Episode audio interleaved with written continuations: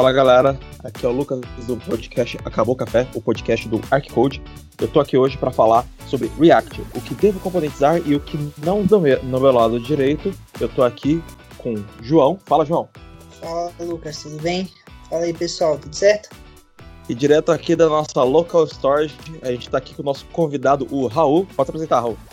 E aí, pessoal, tudo bem? Ele é um cara de poucas palavras, gente. Uh, hoje o Thiago não vai conseguir participar, que ele teve um, uns imprevistos, mas a gente vai começar né, o nosso primeiro episódio do podcast aqui já com um convidado. Então a gente vai falar um pouquinho sobre React, dar um contexto do que, que é, como é que funciona e tirar algumas dúvidas que, que muita gente pode ter sobre, sobre essa biblioteca, né? Bom, antes de mais nada, a gente vai falar um pouquinho sobre JavaScript, né? Acho que, que para entender React a gente tem que entender JavaScript. Quando é que vocês começaram a programar em JavaScript, galera? João, você primeiro. Comecei a programar JavaScript há um ano e meio atrás, mais ou menos. Foi programar de verdade, né? Que nem na verdade foi JavaScript, já foi direto pro React. Foi onde eu comecei a entender o mundo do JavaScript. Aí comecei a voltar um pouco mais atrás e pegar algumas funções, algumas metodologias de como funcionava a linguagem, essas coisas. Tem mais ou menos um ano e meio. E de lá até, até hoje, acho que é a linguagem que eu mais tenho contato e é a que eu mais gosto de fazer as coisas, cara.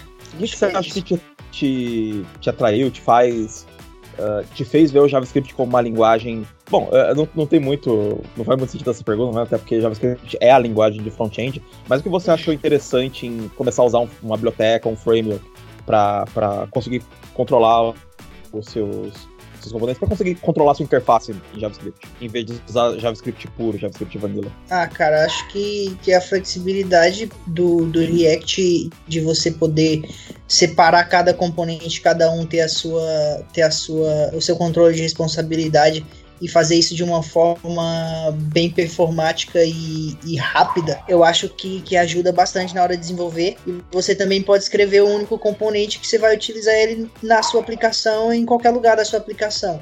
É, tem outras bibliotecas que fazem isso, né? Mas eu acho que, que para mim a que mais que, que, mais me chamou a atenção foi o React, até por causa do, da, do seu escopo ali, que é bem simples, não tem tanta, não tem tanta restrição, você não precisa ficar fazendo um monte de configuração anterior, você só coloca lá, escreve o, o, a, o escopo da classe e começa a desenvolver, cara. Acho que isso para mim é, é bom porque eu já gosto de desenvolver bastante, eu sou, tipo, pilhado. Então, é, ter essa flexibilidade e rapidez, acho que para mim é uma das coisas que me, que me chama mais atenção no React e no JavaScript em si, né? Porque é bem, bem livre, assim. Uh, Raul, você, dá um pouquinho aí do seu background com JavaScript, como é que você começou? Ah, então, é, acho que eu tô no mesmo barco do Johnny, uh, do João, no caso, né, do Johnny dos carinhosos, e eu comecei a mexer com JavaScript tem cerca de um ano e meio, acho que já vai fazer quase dois anos que eu mexo com JavaScript, e quando eu comecei foi também para trabalhar diretamente com React, então eu aprendi um pouco da linguagem bem rápido, depois o React bem rápido, e foi uma das linguagens que eu mais é, gostei assim, de aprender. Na faculdade a gente aprende mais um monte de outras coisas, mas JavaScript está aí, cara, e hoje é o que a gente precisa entender, né? Para poder mexer com qualquer coisa no front-end, a gente precisa saber JavaScript, porque é assim que desenvolve agora e, mano, daí para frente é só coisa boa. E hoje você está mexendo com Angular, né? Uh, você sente muita diferença? O que, que você acha? O que, que você, acha que é muito diferente a forma de, de desenvolver numa, num framework e para o outro? Você acha que é, que é fácil, mais fácil você começar a aprender Angular depois que você já tem conhecimento em React? O que você acha disso? Então, uh, eu acredito que tem assim um pouco de facilidade de aprendizado maior com Angular do que com React porque o Angular ele te força a deixar as coisas é, completamente separadas, né? Você separa todas as responsabilidades em várias coisas diferentes que a própria, própria linha de comando já te fornece quando você cria um projeto em Angular. Ele já te fornece todas as pastas já tudo separado, componente, uh, onde você vai deixar algumas coisas. E para você fazer algumas coisas que no React, é, como o João disse, você só cria ali um escopo da classe e já começa a trabalhar em cima no Angular é um pouco diferente, você precisa deixar ela especificada num lugar com um nome específico para aquilo e para aprendizado, assim, para você absorver um pouco mais do conhecimento de como as coisas trabalham e conversam no front-end, Eu acredito que o Angular é um pouco mais é, didático nessa parte do que o React, apesar de que o React facilita muito as coisas para você trabalhar aí com o JavaScript e criar single page, single page applications, mas uh, todos conversam de forma bem parecida em alguns pontos. Mas para aprendizado, eu particularmente eu recomendaria começar com o Angular, pegar o Angular assim para aprendizado, é, porque quando você entende todo tudo que acontece dentro de uma aplicação Angular, para você migrar isso para o React é muito mais fácil. Você consegue ver as coisas muito mais simples acontecendo e as coisas dentro do React acontecendo uh, de forma bem mais fluida e de forma um pouco mais, uh, como é que eu posso dizer, mais dinâmica, em que você não precisa ter aquelas coisas é, totalmente separadas, mas que você consegue vê-las separadas é, num único escopo de projeto, sem estar tudo em pastas diferentes ou em coisas diferentes. Ah, eu tenho uma, uma pergunta. Mas assim, Raul, para você começar a desenvolver no Angular, você não teria que ter um, um background ali, vamos supor, do Java, de uma orientação a objetos um pouco maior, porque eu acho que o, o, o Angular ele foi desenvolvido para ser para ser um pouco mais orientado, né? Para ser um pouco mais estruturado e para você trabalhar com um back-end montado como orientação a objetos, creio eu. Se eu tiver errado, me corrija, por favor. E então você não acha que teria que ter um pouco mais de, de, de background com outras linguagens de orientação a objetos, tipo um Java da vida, alguma coisa assim, para começar ou sei lá, você acha que pode já entrar direto assim pro cara que está querendo começar a aprender programação, ele já entrar direto no Angular será que no, no, React não seria mais fácil para ele, para quem está começando? Assim, para quem está começando, eu acredito que sim, o React seja um pouquinho mais fácil. Uh, no Angular tem sim essa questão de parecer um pouco mais orientado a objetos, porque ele usa o TypeScript e o TypeScript ele te força a tipar as coisas para funcionar, digamos assim, né, para funcionar um pouco mais rápido ele trabalha a base de compilação, então ele precisa compilar todo o projeto antes de conseguir rodar, e ele te aponta os erros, ele te mostra onde está cada coisa. Então, acredito que sim, uh, ter uma base em outras linguagens orientada a objeto, diretamente orientada a objeto, seja importante para começar com o Angular, tendo em vista que o JavaScript é mais uma linguagem orientada a eventos mesmo, Uh, o React é muito melhor para quem está começando, mas para quem já tem um pouquinho mais assim de uma base, o Angular seria uma boa. Ah, entendi. Bacana. É, é, eu acho que, o, que, que, a ideia é um pouco, formalizando um pouco isso que vocês estão discutindo, é, é que o Angular ele é mais didático no sentido de que uh, ele se responsabiliza mais pela sua aplicação, enquanto que o React, ele, o, a facilidade que ele tem é por ele ser flexível, né? Uh, a gente tem que lembrar que o Angular ele é um framework completo, né? JavaScript e o React é uma biblioteca. Então, a, o, o, se você pegar todo o ecossistema do React, você vai ter Redux, você vai ter uh, várias bibliotecas já prontas para React, e aí o React Router tal, para você controlar as rotas, e ele, aí ele já te dá uma coisa mais parecida com o que é um framework completo mas você, é, você consegue usar o React sozinho, independente, assim como você consegue usar todo esse ecossistema do React uma coisa um pouco mais, mais complexa. Então, talvez seja nesse sentido de que o React ele te deixa mais solto, mas você tem que ter mais conhecimento do que você está fazendo. Enquanto que o Angular, apesar dele ser mais complexo em si, porque ele é mais completo, Uh, ele meio que te guia o, os caminhos do que você tem que fazer ou não para conseguir fazer a sua aplicação. É, eu acho não que sei se vocês concordam com isso. Eu concordo, cara. Eu acho que o Angular ele te dá uma, uma solução completa. O React, por ele ser uma biblioteca, você tem que pegar pacotes de outras de outros lugares, buscar algumas outras bibliotecas, por exemplo. Ah, para você controlar rotas, você tem que dar um npm install no, no, no React Router DOM, no React DOM. Já no Angular ele te dá isso dentro do, do pacote do framework inteiro, né? Então é realmente isso que você falou. Acho que para começar, tudo bem, você tem que estar. Tá, é, acho que fica mais flexível e mais fácil, mas você tem que saber o que você está fazendo, porque senão você vai dar lá um monte de set state e vai quebrar sua aplicação. Então acho que é isso mesmo. Ah, sim, com certeza, isso é real. Uh, essa parte de rotas, principalmente, uh, acho que foi mais, um dos maiores diferenciais, assim, porque quando você cria uma aplicação direto no Angular, você já pode dizer, quando você está criando ali a aplicação, falar, oh, eu quero que tenha o arquivo de rotas já pré-preparado para quando eu quiser utilizar essas rotas, eu já conseguir uh, ter isso importado dentro do meu projeto, sem que eu precise baixar o pacote, instalar o pacote, fazer referência para ele, dizer onde eu quero usar isso. Sim, tem o, o CLI, né, que ajuda bastante também. Você já consegue criar ali os componentes rapidinhos, bem uhum. legal. Bom, seguindo um pouquinho com, com o tema de JavaScript, uh, eu, eu acho que, eu imagino, né, pelo menos, que eu sou aqui quem tem mais experiência com JavaScript puro e com jQuery. Então, eu, eu usei mais ou menos por eu usei um bom tempo o JavaScript antes de, de adotar o React, né? Na época, é, foi, foi um pouco antes do, do de vocês, de eu conhecer vocês, né? Uh, tinha eu e um outro desenvolvedor trabalhando no, no projeto.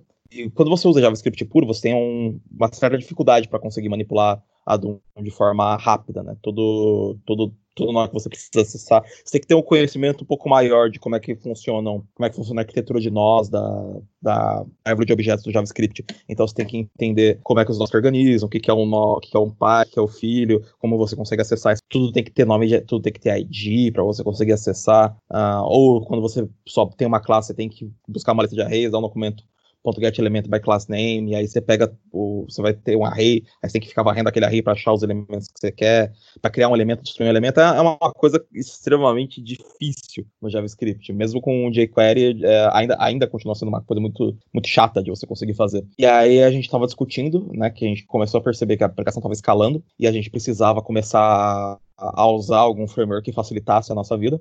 A gente tinha três opções né, em, em vista, que era o Angular, o React e o Vue. E ninguém, nenhum de nós tinha experiência com nenhum. É, foi, foi mais ou menos o ano da consolidação do React, foi quando bastante gente estava começando a falar, o Facebook estava começando a investir mais pesado nele. Uh, tinha muito projeto começando com, com React, então a gente achou que seria interessante a gente começar.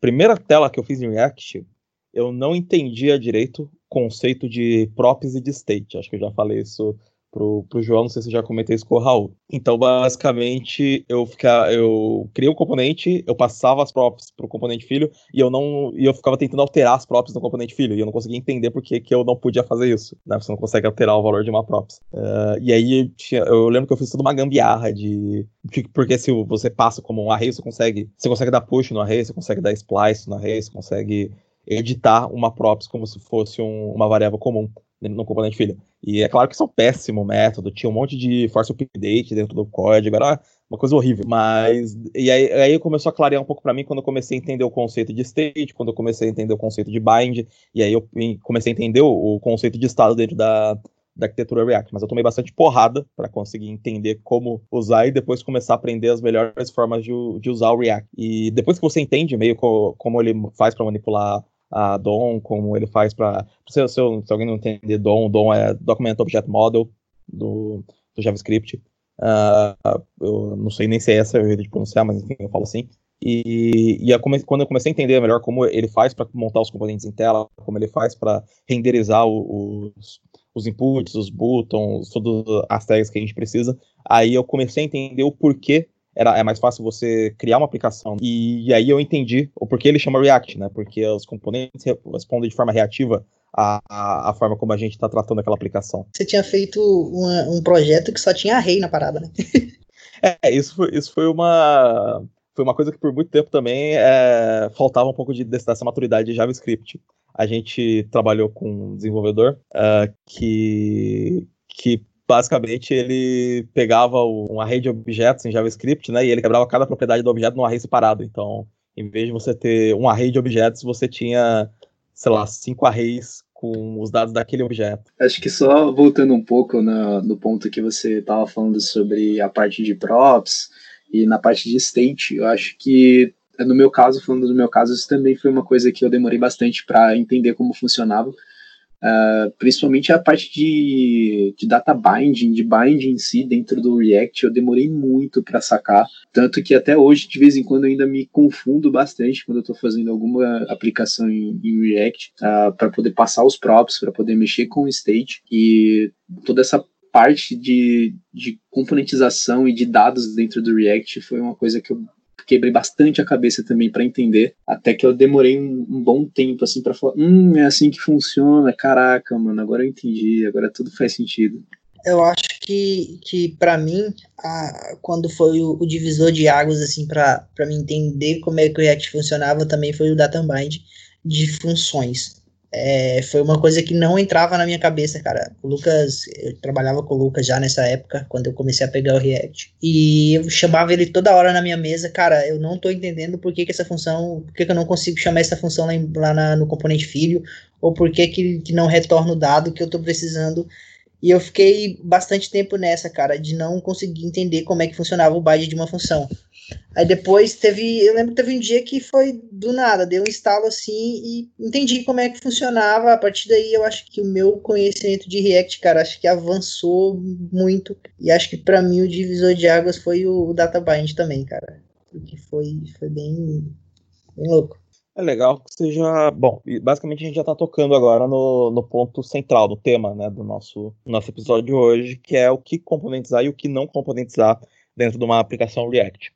Então, uh, basicamente acho que o conceito principal que a gente vem é uma coisa que vem bem forte do, dos conceitos de orientação objeto, que é o conceito de responsabilidade única. Cada componente ele tem que ter uma única responsabilidade, ele tem que fazer uma única coisa.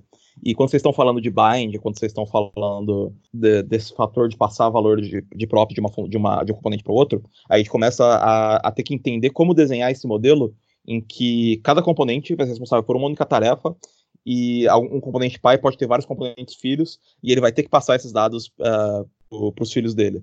É, a gente está pensando aqui só em React sem adicionar Redux ainda. Eu acho que, cara, é muito.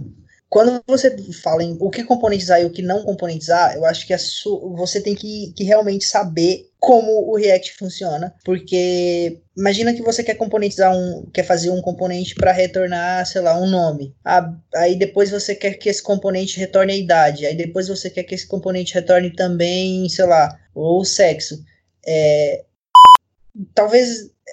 Nossa, travei. O que é que eu quero dizer? É tipo, acho que você não tem que ficar. Droga, travei. o que mais Mano, é que, tipo assim, eu quero falar que, por exemplo, é, até certo ponto você tem que componentizar, mas chega um ponto que você, que você quer adicionar regras ao seu componente. Você quer fazer com que o seu componente, não, quando ele está retornando só uma coisa, beleza. Aí você quer que, que esse componente retorne outro, outro dado.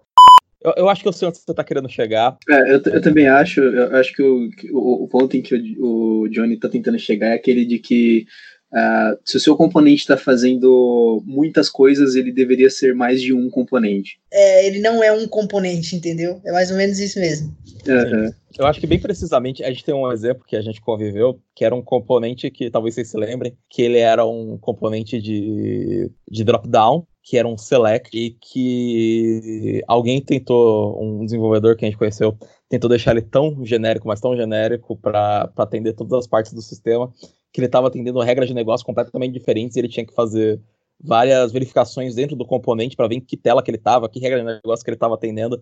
E aí um componente que podia ser uma coisa simples, e a regra de negócio está no, no pai controlando ele, virou um componente que se estendia por todo o projeto.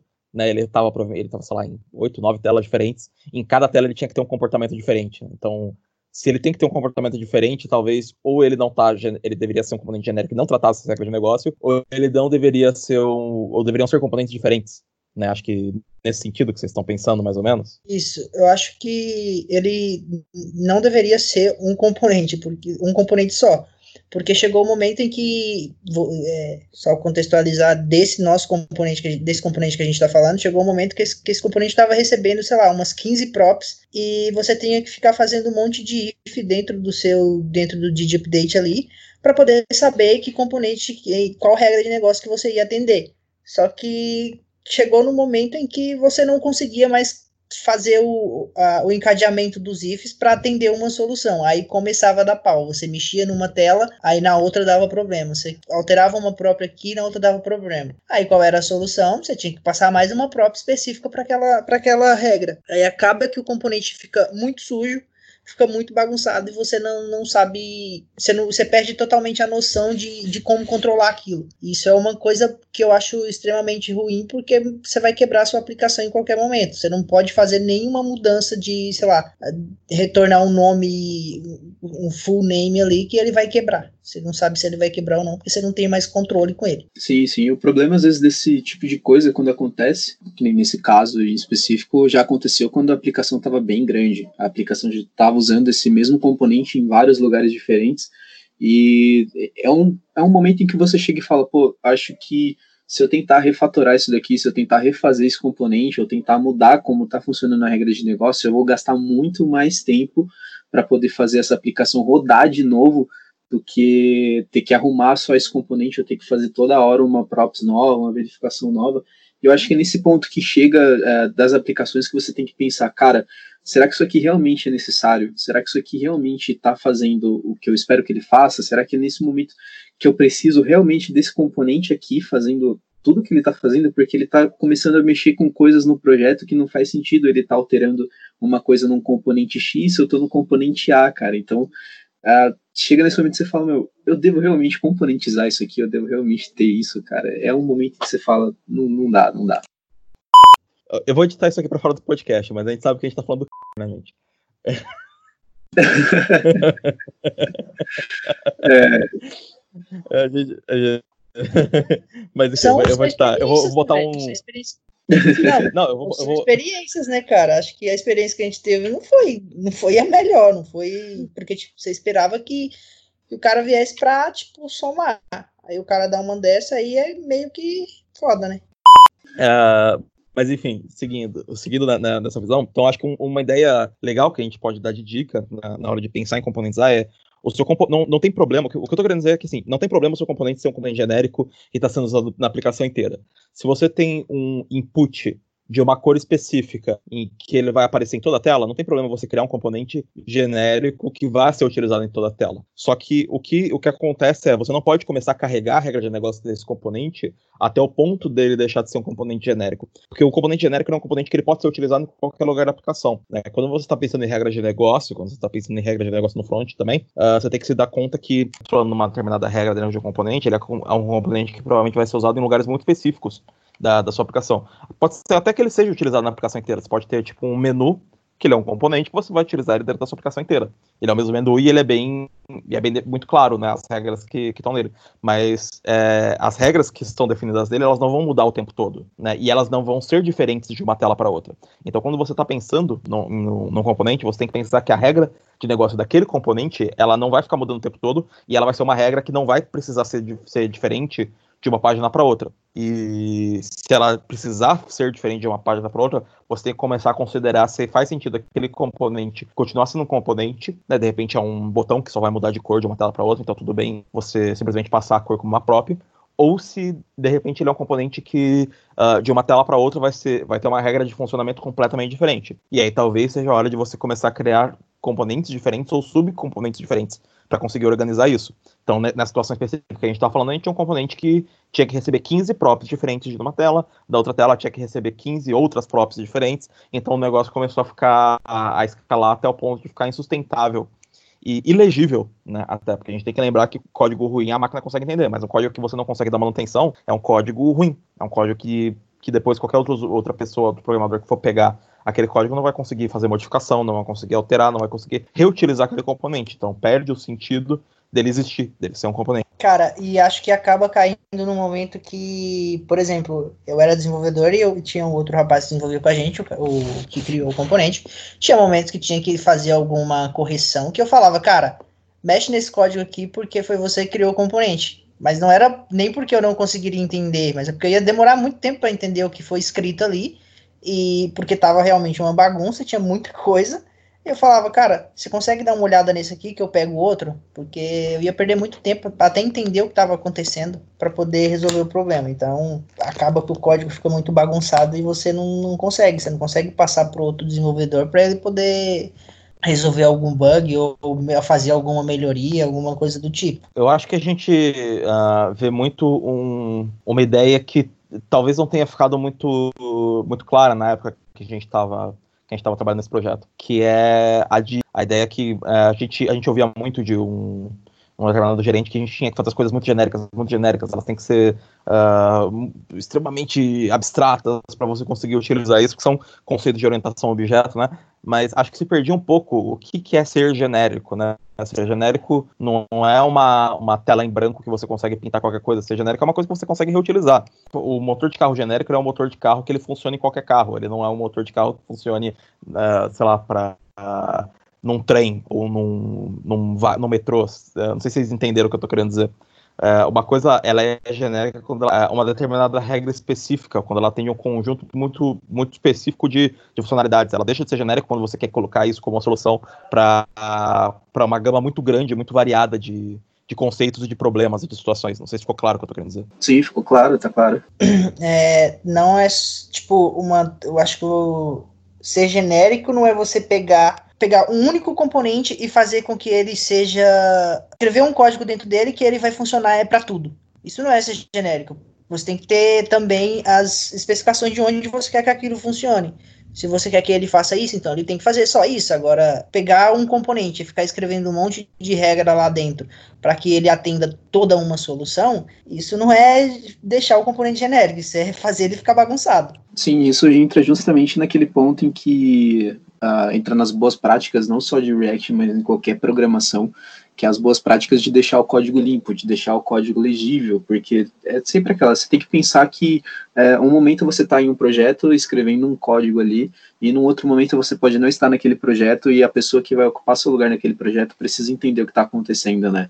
E às vezes quando você cria um componente genérico, ser o mais claro possível no que ele está fazendo e como ele está sendo usado e por que, que ele é genérico, isso influencia muito na, no desenvolvimento da aplicação. Eu acho que um pouco na contramão desse, desse problema, né? A gente está falando do problema de ter um componente muito genérico que teoricamente pode ser usado em qualquer lugar da aplicação, mas não é bem assim. Eu acho que na contramão desse problema a gente tem o problema que é às vezes a, a, que é um problema que eu me deparei bem no começo, eu, a, quando a gente começou a mexer em, em React, que é você começar a criar componentes excessivamente. Você começar a criar cada pequena coisa que vai ter vai ser um componente, cada botão que você for ter vai ser um componente diferente, cada input de texto vai ser um componente diferente, e às vezes isso também não é necessário, né? Você não, provavelmente você não precisa quebrar cada input que você tem em um componente, porque se você vai precisar de uma linha para chamar aquele input, talvez você só chamar o input seja tão funcional quanto, né? Você não precisa ter um componente, um, um, um, componente de input super customizável que vai, você vai passar cada style dele por props, porque talvez você consiga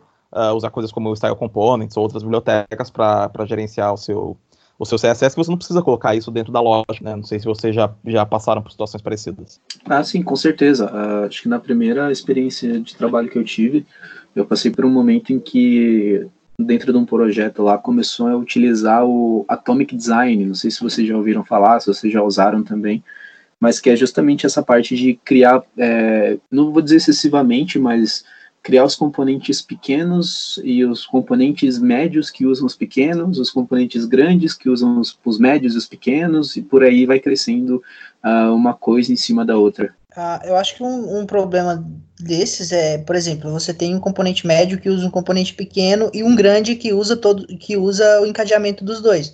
Só que imagina para você fazer a regra de negócio no componente pai, né? Que seria no componente grande. Você vai ter que fazer a regra de negócio do, do médio e do pequeno também, porque, sei lá, alguma coisa, porque você tem que usar o, o, o componente médio, grande. Uh, tá, volta. Imagina você ter que usar o, o, Oi? Não, manda aí, manda aí, manda aí. Fala aí. Esqueci. Não, eu, eu acho que eu, eu entendi mais ou menos o que você está dizendo. A ideia de você, você ter um componente pai, um componente filho, componente neto, componente bisneto, não sei o quê. E aí você, toda vez que você tiver que alterar o componente ali no último filho, você tem que fazer uma regra de negócio que vai até lá no primeiro pai para conseguir alterar aquele valor lá, para ele descendo de forma encadeada, renderizando todos os componentes até chegar onde você queria. Exatamente. Aí imagina que você tem dois componentes diferentes dentro de um componente médio. Você tem dois componentes pequenos dentro de um componente médio. Você vai ter que fazer uma regra para cada um e jogar isso pro componente pai. Aí eu acho que a gente volta no contexto de, de componente médio ficar tão bagunçado de, a ponto de você ter que fazer muitas regras nele. Porque imagina que o seu componente médio vai usar três componentes pequenos. Você vai ter que fazer uma regra específica para cada um. E para jogar isso tudo pro pai, ou você centraliza dentro de, sei lá, uma função. Só que aí eu acho que vai ficar muito bagunçado no componente pai, porque você vai ter que identificar de onde está vindo cada um, fazer ali uma regra para entender qual quem está vindo de onde, o que que tá vindo, vai ficar um, sei lá, meio que um if bagunçado. ou você vai ter que quebrar em funções separadas também. Aí você vai ter que, de certa forma, vai ficar bagunçado. Isso, concordo com isso. Eu, eu acho que a gente consegue pensar mais ou menos que o, o, o tamanho ideal para um componente, para ajudar quem está quem tá começando React, quem não, não, ainda não conhece muito bem os conceitos, é você começar a olhar para sua tela e começar a pensar em caixas de, de funcionalidades. Então, olha para uma tela e pensa uh, o que, que nessa tela vai, vai depender uma coisa da outra, né? O que, que uma interação vai depender da outra. Então, por exemplo, você tem um campo de input de nome que quando você começar a digitar, você quer que apareça no seu menu o nome do, do usuário que você está digitando em tempo real. Então, talvez faça sentido esses, essas duas coisas estarem no mesmo componente, esses componentes, ou esses dois componentes estarem pelo menos em um, um componente pi que esteja, que conecte os dois e que consiga transmitir informações de um para o outro. Pensando nesse sentido, talvez o, um jeito de você encapsular esses componentes seja pensar em, em coisas que tenham a mesma regra de negócio e essa mesma regra afete é, esse conjunto de, de objetos da sua interface ao mesmo tempo. O que, que vocês acham? Uh, eu acho que. Pô, cara, não sei. Tipo, tem muitas coisas mexendo na interface ao mesmo tempo. Eu acho que faz sentido, depende bastante. Eu acho que é esse, esse ponto de muitas coisas uh, funcionando na, ao mesmo tempo na interface, essas coisas estarem separadas é um pouco complicado, porque é justamente nesse ponto em que você entra na, na conversa, né, de um componente para o outro, em que você tem que passar coisas de um componente para o outro, que às vezes você acaba, sei lá, tropeçando, acaba parando em algum lugar em que você tenta fazer algo, o, o, o, João comentou no começo, você tenta passar uma função para um cara e essa função não dá certo, e é esse momento em que você para e fica, meu Deus, mano, o que, que eu tô fazendo de errado? O que que tá dando errado aqui? Por que que tá tudo aqui?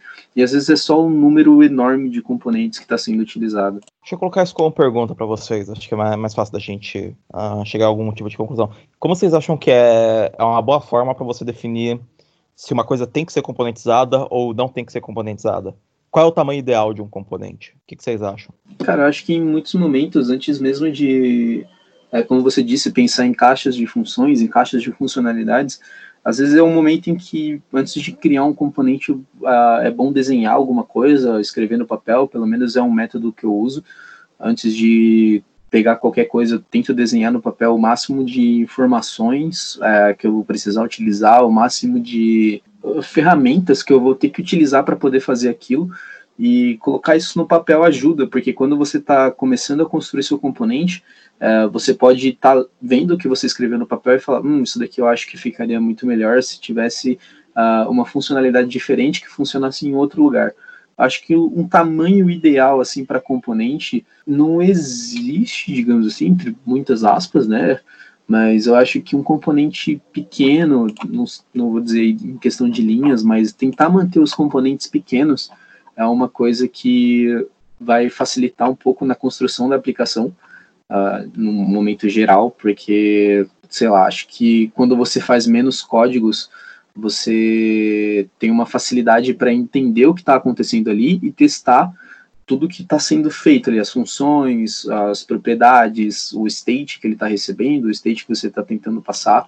Você consegue ter toda ali a, a declaração a, de regra de negócio e por aí vai quando ele é menor, porque quando ele está muito grande, quando ele começa a ficar com um componente muito grande, o ciclo de vida dele, a, o, o, que você tenta manter ele, acaba ficando um pouco mais complicado, porque ele pode dar um problema em uma determinada função que você fez e de repente você vê que essa função está conversando com outras cinco, e aí você chega naquele momento em que você precisa refatorar todo o código, então tentar manter o componente pequeno, eu acho que é o caminho. Seguindo a mesma linha que o Raul falou, eu acho que você chega num momento em que seu ciclo de vida está ali e você olha para ele e fala assim: para onde eu vou? Essa função está indo para qual componente? De onde está vindo isso aqui? Você acaba ficando meio perdido. Também não, não acho legal a gente mensurar em número de linhas, mas acho que deixar o mais o mais mais clean possível, deixar o mais é, legível possível e mais quanto mais você deixar acho que pequeno melhor, porque você vai conseguir entender, você vai bater o olho e vai conseguir enxergar onde é que está cada função, onde é que está cada estado, acho que isso ajuda bastante. E acho que para você componentizar, é, é, pelo menos eu, eu tento pensar assim: é, eu vou precisar reutilizar esse componente em algum lugar? Porque, sei lá, se eu não for precisar reutilizar ele em, em outro lugar, talvez não seja necessário eu componentizar eu posso simplesmente fazer ali. Talvez vai deixar o componente grande. Se, o seu, se a sua tela já tivesse grande, aí sim, você quebra, joga em um componente só para não ficar uma tela muito bagunçada. Mas acho que o, o, esquema de componentização, de você é. Porque componentizar é você poder reutilizar esse componente em outra tela. Se você não vai precisar disso, acho que não tem tanta necessidade. Então acho que o que a gente pode concluir mais ou menos é que um componente ideal é um componente que. O, o momento ideal para você um componente é quando você vai ter uma função que vai ser reutilizada em outros lugares, que não tem uma regra de negócio uh, tão mutável que você precise mudar a cada invocação desse componente, seja razoavelmente próxima de uma tela para outra ou até igual de preferência, que seja preferencialmente o menor possível né, o, pelo menos o mais o que dê para você fazer no menor número de linhas para deixar o mais limpo possível esse componente e que também não vá criar um problema de você ter coisas demais se acumulando dentro da, da sua tela que você precise ficar passando coisas de um pai para um filho, para um filho para um filho. É, então você tem um número razoavelmente pequeno, vai, de componentes por, para cada componente principal. Então você tem um número não muito grande de filhos, uh, não encadear muito esse número de filhos de um componente para o outro. Vocês concordam mais ou menos com esses princípios? Sim, acredito que adicionar também a, questão de é, pensar no seu componente é, da forma que ele vai funcionar, porque dentro do React a gente tem os componentes, é, os stateless, né, os componentes que não precisam necessariamente de um estado, então já é uma coisa que você pode retirar é, de linha de código, você não vai precisar utilizar ali um state dentro dele, e também tem a questão dos componentes que funcionam como funções, né, os, os function components, eu não sei se é assim que pronuncia, não lembro agora, mas eu sei que tem componentes que não precisam nem ter a questão da classe em si funcionando, e você pode ter ele como realmente um, simplesmente uma função ali que te retorna alguma coisa na tela, ou que simplesmente te traz um render diferente ali, onde você pode ver um resultado de um, um clique de um botão, por exemplo.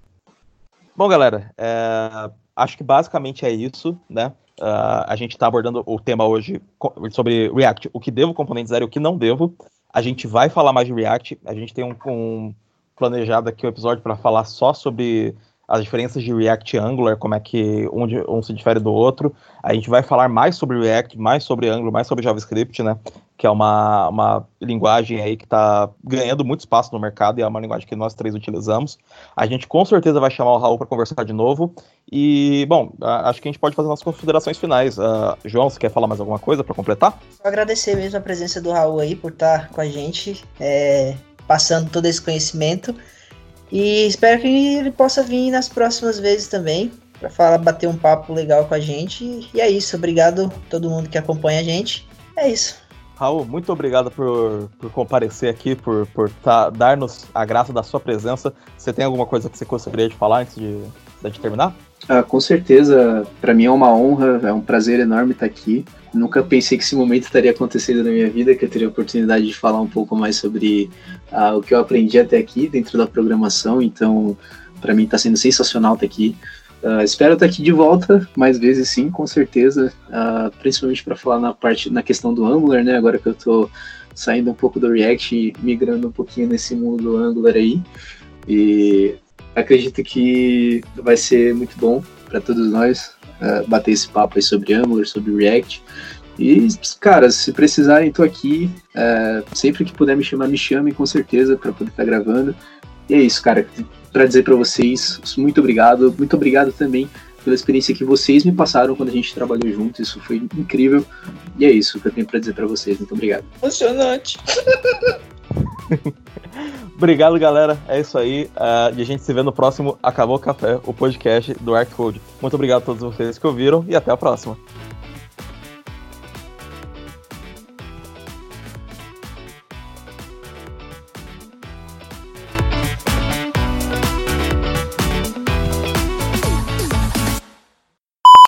Ô, ô, Raul, deixa eu te falar.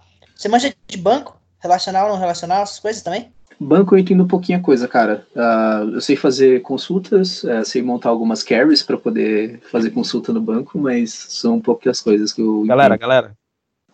Calma aí, calma aí. Vamos finalizar aqui, senão depois eu me fodo pra editar. Ok. Beleza. Deixa eu puxar o final aqui.